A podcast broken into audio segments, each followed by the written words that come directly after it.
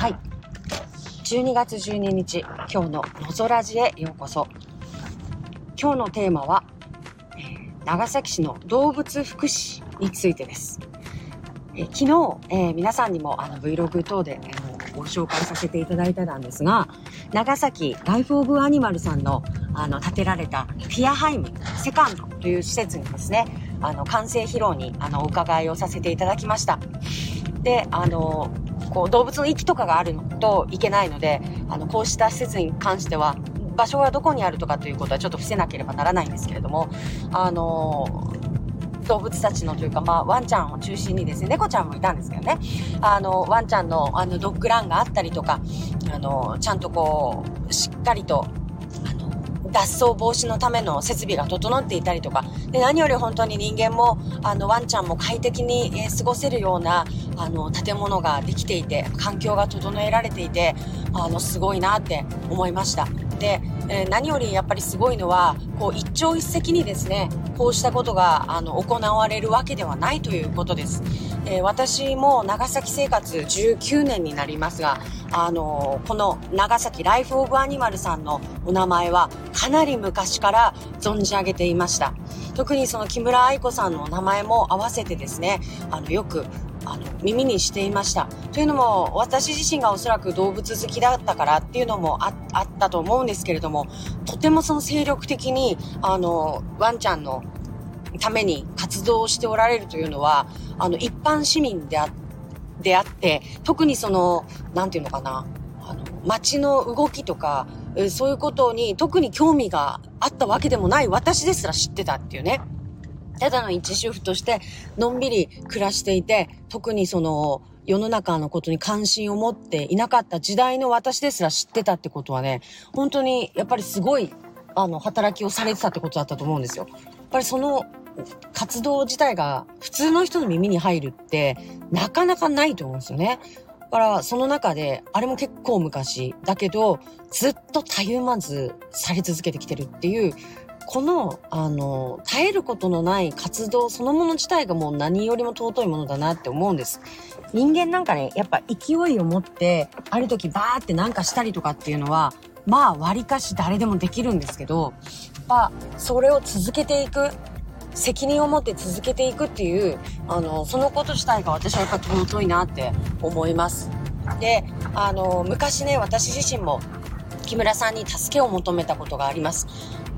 あの、近所のね、あの、ネグレクトされてるワンちゃんがいまして、で、もう、散歩もしてもらえないようだったんですね。あの、飼い主もかなりの、あの、ご高齢のおじいちゃんだったもので。で、どんどんどんどんもうお腹がね、あの、地面につくぐらい太っていってしまってね。で、もう首はついて、こう、やっぱ離れられないから、あの、もう寒い冬だろうが暑い夏だろうがずっと外飼いだしとか、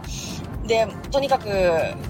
散歩してもらってないんだろうなっていうのがもう目に見えてて、あまりにもちょっとひどくって、で、でもどうしたらいいかわからなくって、で、あの、ライフオブアニマルさんにメールをしたことがあります。その時、すぐに返事をくださって、で、えっ、と、詳しいお話を聞かせてくださいって言ってくださって、で、メールまた再度入れてね、で、あの、こちらの方からもちょっとな、あの、行ってみますって言ってくださって、すぐに動いてくれたっていう経緯があります。あの時私はその議員の秘書でも何でもない、ただの戸町在住の一主婦だったんですけど、そういう、その、なんていうのかな、本当に小さな声にも、ちゃんとそのワンちゃんの命がかかってるっていうことですぐに対応してくださったっていう、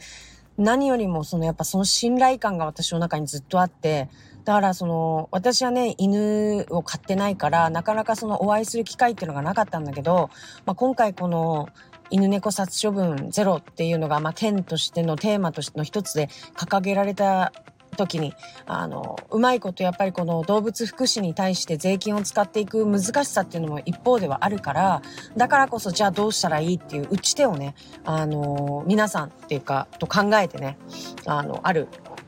方たち、これもまた私のとても信頼を置いている方たちで、とても猫を大事にされてて、その保護猫、地域猫っていうプロジェクトをやっぱりみんなで推進していこうということで、あの、ご自身たちの力を生かして、あの、お仕事されてる、えっ、と、デジマグラフさんとね、あの、のこうプロジェクトっていうかお考えアイディアとかも含めてあこれはいいなっていうものがあったのでちょっとそこであの犬猫殺処分ゼロを目指す一つのあのプロジェクトの中においてあのぜひ長崎ライフ・オブ・アニマルさんにもあのやっぱりお話を伺いたいと思って、まあ、こうアプローチをさせていただいたっていう経緯があります。で、その時に、あの、木村さんはちょっと来られなかったんですけれども、あの、小杉さんという方が来られてね、いっぱいお話ししてくれて、もう涙なしに聞けないエピソードだらけだったんですね。で、このことについてはちょっとインスタライブの方でも昔もお話をさせていただいたことがあったと思うんですけど、本当にその一頭一頭の、あの、経験してきた、これまでのまあ、犬の人生の中でのこの苦しみみたいなものをみんな知って、それで保護してるから、だからこそ次は絶対に幸せになってねってすっごく思っておられるんですね。もうそこの、その一つ一つのエピソード自体も本当になんかもうね、壮絶極まりないし、そんななんかこう人間不信になるような、あのー、現場を見てもなお諦めずに立ち続けてる。それでもその諦めない犬を助けることを、あの、どんななんかもう人でなしみたいな人間いっぱい出てくる世界で、信じられないとけど、それでもその人間と対話することを諦めないんですね。何のためにってね、犬のためによ。命のためにです。すごいんです。もうなんか、そんな分からずやで、もな、の人たち相手にしてたらもう気が狂うだろうなって、自分とは全く違うかんあの価値観の人ですよ。あの、犬畜生と思うような人たちですよ。でもその人たちとの対話をやめたら、救えないから、命が。だから、ちゃんと、なんていうのかな、相手の意見も尊重しながら、受け止めながらね、その、目的を達成するまでね、ぐっとこらえながら、こう、さ、されていくんです。もう向かい合っていかれるんですよ。それはね、本当に何て言ったらいいの？すごいことだなと思うんですよね。私たちの仕事でも、なかなかそこまでやらないじゃないですか。家族一人に対してだって、もういい、もう言ったってわからんしってなったりするんですよね。諦めちゃったりするんですよ、簡単に人って。なんだけど、もうちゃんと命守るまで諦めないんですね。なんかほんとね、すごいんですよ、パワーが。愛情が。うん。で、そんな中でね、活動しておられるからこそ、あのー、やっぱり多くの方たちが、やっぱ心震わされるんですよね。で、あの、その活動をね、支えていきたいと思うわけですね。当然なんですよ。で、私もやっぱその一人で、一人なんです。で、その中でやっぱクラウドファンディングとかを通して、今回も、あの、ティアハイムセカンドの、あの、設立というか、あの、建築においてもだし、普段の活動においても、いろんな方たちが、あの、支えられて、えー、皆さんの活動が成り立っているっていうところです。で、こうした方たちが個人のボランティアでです。えっ、ー、と、皆さんされてます。その個人のボランティアさんの、あの、民間のね、あの、力を、に本当におんぶに抱っこというか頼って、今長崎市の犬の殺処分は平成26年からゼロを保っているんだそうです。もうこれは本当に現場の皆さんたちの、あの、踏ん張りに他ならないですよね。本当にすごいことだなって思います。もうどうにかもう、もう、なんていうのかな、そこにあるその使命感っていうか、なんかね、すごいんですよね。もう、絶対私には、こう、到底こう到達できないようななんか、強いものを持ってね、皆さんされてるから、本当に頭が上がらないというか。で、ただね、あの、可愛いからとか、ただその、好きだからじゃないんだと思うんですよね。本当に課題意識を持って、じゃあどうしたらもっと犬、猫救えるのかっていうことを、しっかり、こう、向き合っていかれてるっていう。ただ可愛いから何でも家に集めてとか、あの、一方でそういう方たちもおられますよね。で、結局多頭飼い崩壊になって、抱えきれんごとなって、あの、崩壊していくっていう人たちもおられるから、そういう無責任な、まあ、愛情はわかるけど、ことじゃなく、ちゃんと、その、社会課題として、あの、これをどう解決していったらいいかっていうことを、あに向き合っておられる方たちなんです。という意味で、やはり、あの、皆さんの活動っていうのを知ってもらいたいなってすごく思いますし、あのー、ワンちゃんをね、迎えたいなって思われる方がいたら、ぜひともそうしたワンちゃん、あの、保護されたワンちゃんね、を、あの、ぜひともお家に迎え入れるっていう選択肢を皆さんの生活の中にあの加えていただきたいなってすごく思います。なので、こう動物福祉の面でね、まだまだやっぱりこう全国ワースの殺処分数を誇る長崎県なので、どうしても追いついていないと思います。前もどこかでお話ししたんだけど、あの、ま、山野さんが、桜猫の会の山野さんが教えてくれたことには、神戸市は、あの、殺処分をする、えっ、ー、と、施設を持ってないんだそうです。で、全部、獣医さんが、あの、愛護センターのね、獣医さんが、麻酔薬、麻酔薬じゃない、その、あの、安楽死するお薬で、腕の中で、えっ、ー、と、命を奪っていくんですって。奪っていくって言ったらなんか奪おうとして奪ってるわけじゃないからちょっと適切な表現じゃないですね。その命を終わらせることをされてるんだそうです。で、なんで、そんな辛いお仕事をね、あの、きっとこう、命を守るために、獣医さんになったであろう皆さんですから、心を病んだりするんじゃないだろうかって、こう思うんですけど、あの、そこにおられる獣医さんたちはね、あの、誇りを持ってね、させていただいてるって言われるんだそうです。それは、その、私もちょっとこう、また聞きなんでね、ちょっと正確なところはあれなんですけど、やっぱりそうしたこの苦しみを、かなりの痛みをあの伴う行為だと思うんですが、それを通してね、やっぱりこう、命を奪うってことを直視してもらう、市民の皆さんにも。そういう大きなメッセージを込めた、えー、処置だと思うんですよ。命を殺処分をしなければならないってなった時にもう苦しんでる様を見たくないからそれこそそのガス室みたいなところに入れてしまってあとはボタン一つで「はいさようなら」っていうのはそりゃその効率的だしえっ、ー、とそれをしなければならない人にとってみても、まあ、そこまでの、なんて、慣れてしまうことなのかもしれないんだなって思うんですよね。うん。だから、いちいちその一つ一つの命をこう腕の中でってなったらもう、それはそれはもう大変な辛労が来るね、大きなことなんだけど、そこまでしなきゃ、私たちって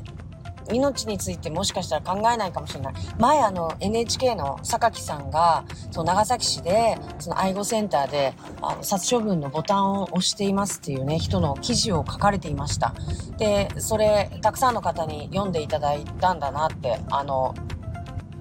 インタラクションじゃなくて、インスピレーションじゃなくて何でしたっけ？インプレッション見た時に結構多くの方々の手に届いたっていうのを見させていただいたんだけども、なんかやっぱそれですごく苦しい、もうあれも仕事、続く仕事じゃないなって思いますしね。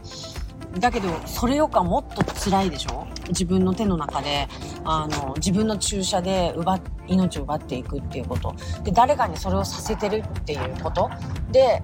もしかしたらその持ち込んだ方に同席してもらってするのかもしれないしとかねなんかきっとそこにその命をこう私たちが自分のこう人間のねエゴでねあの勝手に生まれてきた命を奪っていいのかみたいなすごく大きなテーマも同時に扱ってることだと思います。なのででで、まあ、同時にですけどその殺処分室っていうのを求めない求めないというか作らないことによってその分の予算もないわけですよねだからその新しい今愛護センターがこれから作られて作られる今もう老朽化だからということであの長崎市の愛護センターも新しくなるみたいなお話があるんだけどその中にやはり計画の中で殺処分室みたいなのが殺処分室っていうこう土直球の名前はついていないとは思いますけれどもあの露出って書いてたかな？今の愛護センター。あの、ロカス町のロ、あ、逆にわかんないか。あの、皮変にとって書いて。陽光炉の炉ですね。が、あの、設備の中に入れられておりましたよっておっしゃってました。山本さんもね。で、これにだってその、数十万でできるもんじゃ当然ないだろうから、大型犬も含めて、こう、な、もう嫌だな、考えたくもないし、もうこの話したくないなって思うような、本当になんか心がドーンって重くなっていく話なんだけども、その露出を作るためだって予算があるわけですよね。露出を回すのにも予算がかかってるわけですよね。えー、で、それがどうなのって、じゃあ一頭一頭手の中で奪っていくこと、行為にした時に、どれだけこう、減少に、殺処分数の減少に貢献するかっていうことなんだと、もう考えなきゃいけないなと思います。露出そんな簡単に安い設備だとは私は思いませんしね。で、それはお金の問題だけじゃないんですよ。その、金をかかることはやめろよって言ってるんじゃなくって、その、やっぱここってみんなで一緒に考えていかなきゃいけない問題だよねっていうところも含めて市は皆さんと共にこう課題を共有して私たちの街どうしていくいう投げかけをしていくこともまた街づくりの一つだと思うんですよね。だから例えばコンベンション施設ができました。私たちの街どうしていくっていうことに対して長崎市は国際的にいろんなその学術会議とかいろんなそのイベントごとをここの街でやっていきたいよねっていう意思の表明だし、みたいなように、街づくりのパーツ一つ一つに、その街がどんな街になっていくかっていうことの姿勢が現れていくと思うんですね。だから今回じゃあ例えば新しい愛護センターになりました。愛護していきましょう。わかる。で、愛護センターにお金かけるんだから、ちゃんと保護とか、その里親探しとかも一生懸命やっていく姿勢があるじゃないってわかる。そうなんだと思う。なんだけど一方で、大量に、こう、命を奪う施設も併設してるんだとしたら、それは、殺処分数をゼロにしていこうっていう意思とは全く違うんじゃないかなって。そんなものないんだって。私たちの街には、そんなものはない。殺処分をする施設なんかないよって。もし、どうしてもしなきゃいけない時は、それは一頭一頭と向き合って、命を向き合って、その、おられるね、獣医さんの腕の中なんだよっていうことを、で、示せる市としての、町としてのメッセージっていうのも一つあると思うんですよね。だからなんか矛盾すんなというところはあります。だから、長崎な、猫の町って言うけども、私たちが今推進しているような、その地域猫とかね、TNR っていうのをやってったらどんどんどんどんやっぱ減っていくし、もう猫の町じゃなくなっていくんですよ。だから、もし観光資源なんだとしたら、その猫の街推進するのって、実はその反してるじゃないのっていうこととかも思ったりする。ちょっと私そこ突き詰めて考えたことないんだけど、なんかど、そこどう思ってんのかなっていうのはあったりするんですよね。今現状はその猫が街中にいる、その繁殖しやすい環境である街であるっていうことは間違いなくて。だけどこの、その、推進していく側に立って、その TNR をね、で、地域猫、町猫っていうのを推進していけばいくほど、それは、その猫の数がもう絶対的に減っていくので、で、その先にあるのは、長崎猫の町はなくなるっていうことでもあるんですよね。だから、なんかそのいろんな矛盾がこう、はらみながら、今、その、一時的なというか、こう、近視眼的な、なんかこう、街の打ち出し方っていうのをしているような気がしています。まあ、とにかく、まあ、ちょっとそこの観光資源としての猫とかって言い出すと、ちょっと私もちょっと疑問が残るので、今はまずその、もしもこ、これを観光資源とするんであれば、なおさら、命に対してもうちょっと真正面に向き合っていかなきゃいけないよねっていうところを、あの、考えるところです。はい。ということで、あの、ちょっと動物福祉の話に、あの、こう突っ込んで、もうちょっとお話できそうな気がするんですけど、もう20分も経ってしまいましたので、あの、本日の、収録はこの辺で、えー、終わりにしたいと思います。また引き続き、この、えー、テーマにつきましては、取り上げていきたいし、しっかり大事にしていきたいテーマでありますので、あの、皆さんと一緒に考えていきますようにと願っております。ということで、えー、本日の放送も、えー、お付き合いいただきまして、ありがとうございました。またよろしくお願いします。